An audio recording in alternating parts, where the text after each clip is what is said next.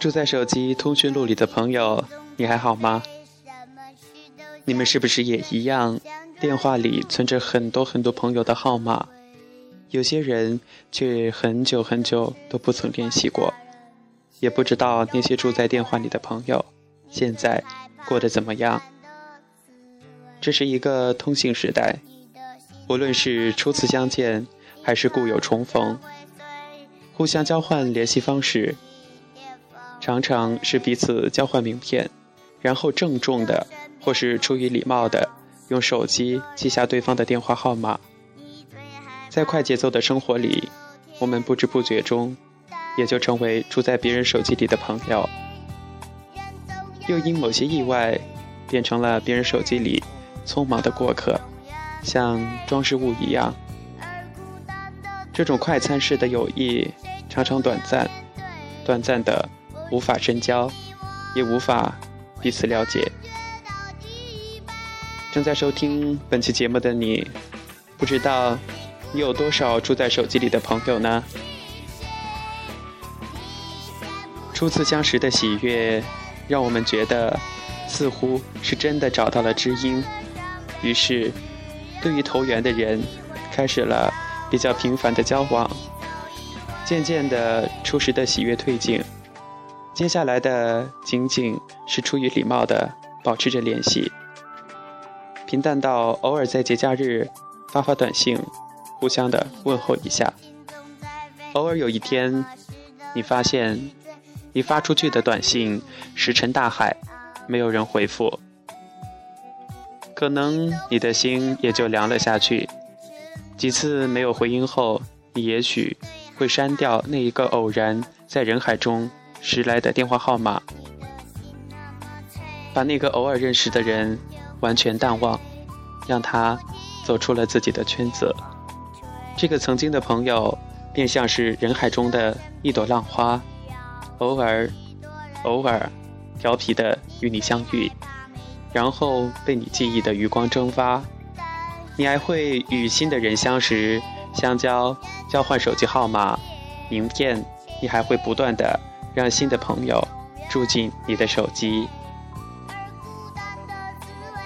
最怕的是突然有一天，你的手机不见了，号码簿上的朋友们似乎一下子全部都消失了，你的心是不是也会跟着空掉一块儿？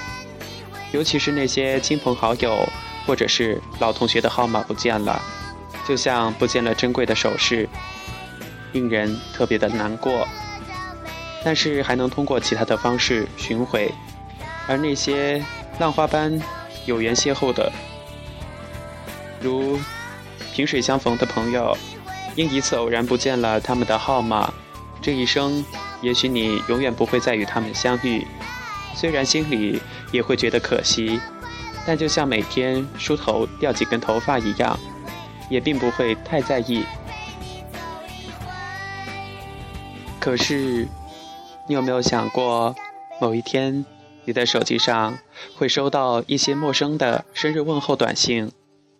你会不好意思询问对方是谁，只是回复一条祝福的信息过去。也许，这个曾经熟悉的陌生号码就不会再来打搅你，也不会再给你发短信了。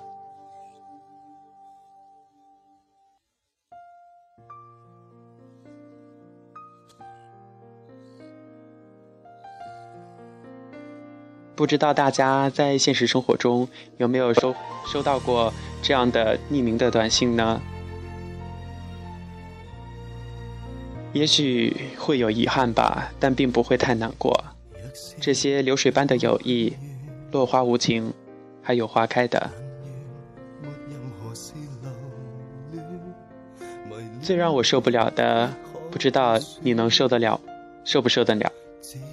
某天想起曾经有一阵子还相交频繁的好朋友，于是就满怀热情的打电话给他，想要关心一下。结果他在电话中居然来了一句：“喂，你是谁？” 哈哈，瞬间自己所有的热情都降到冰点。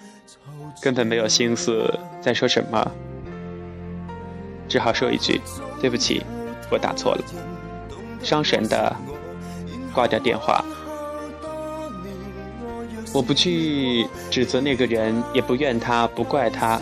也许对方早就把自己的号码删掉了，也许对方是因为手机被盗，或者是换号等原因丢失了你的号码。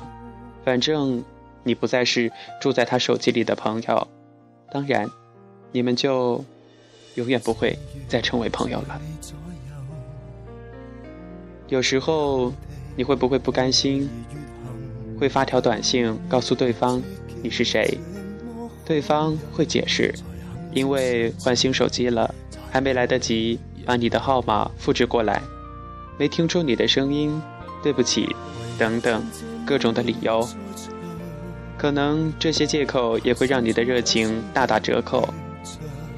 毕竟是萍水相逢嘛，世态炎凉，谁又能记得谁？你不过是曾经暂时住在他手机里的朋友，确切的来说，是手机里的过客，也等于他生活中的过客。心理上的疏远被忙碌的生活再一次打折，这份友谊就算彻底的出局了。我们的社交圈子在不断的扩大，交往常常都变得。目的明确，点个头的熟人渐渐多了，交心的友人却不知不觉中渐渐的少了好多好多。在想是我们的情感出了问题，还是发达的通信惹的祸？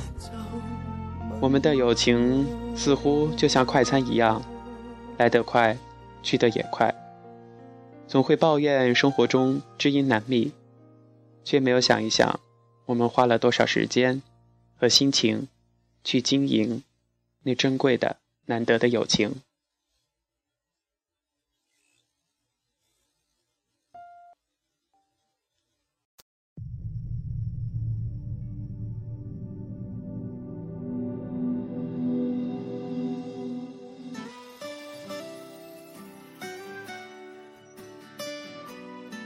突然，我决定把自己手机里居住的朋友，再迁移到纸质的笔记本中，做个备份。能被人备份的手机号码，有意也就备份了。如果对方也像你一样，把你的电话号码也备份了，那么可能你们的友情会在浪潮汹涌之后，成为留在岸上的最值得珍藏的贝壳。而你我，也不再是只住在对方手机里的过客，而是真真实实的出现在对方的生活里，甚至生命中不可抹去的一抹光彩。我的心是一座小城，没有杂乱，没有喧嚷，只有一团宝物，一阵微风。还有带着阳光、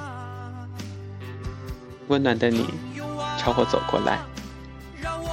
生命中遇见的朋友好多，感谢你们为我的生活增光添彩。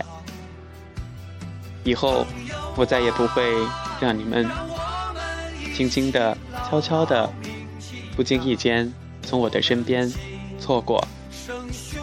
而这一擦肩而过，就是一辈子的遗憾。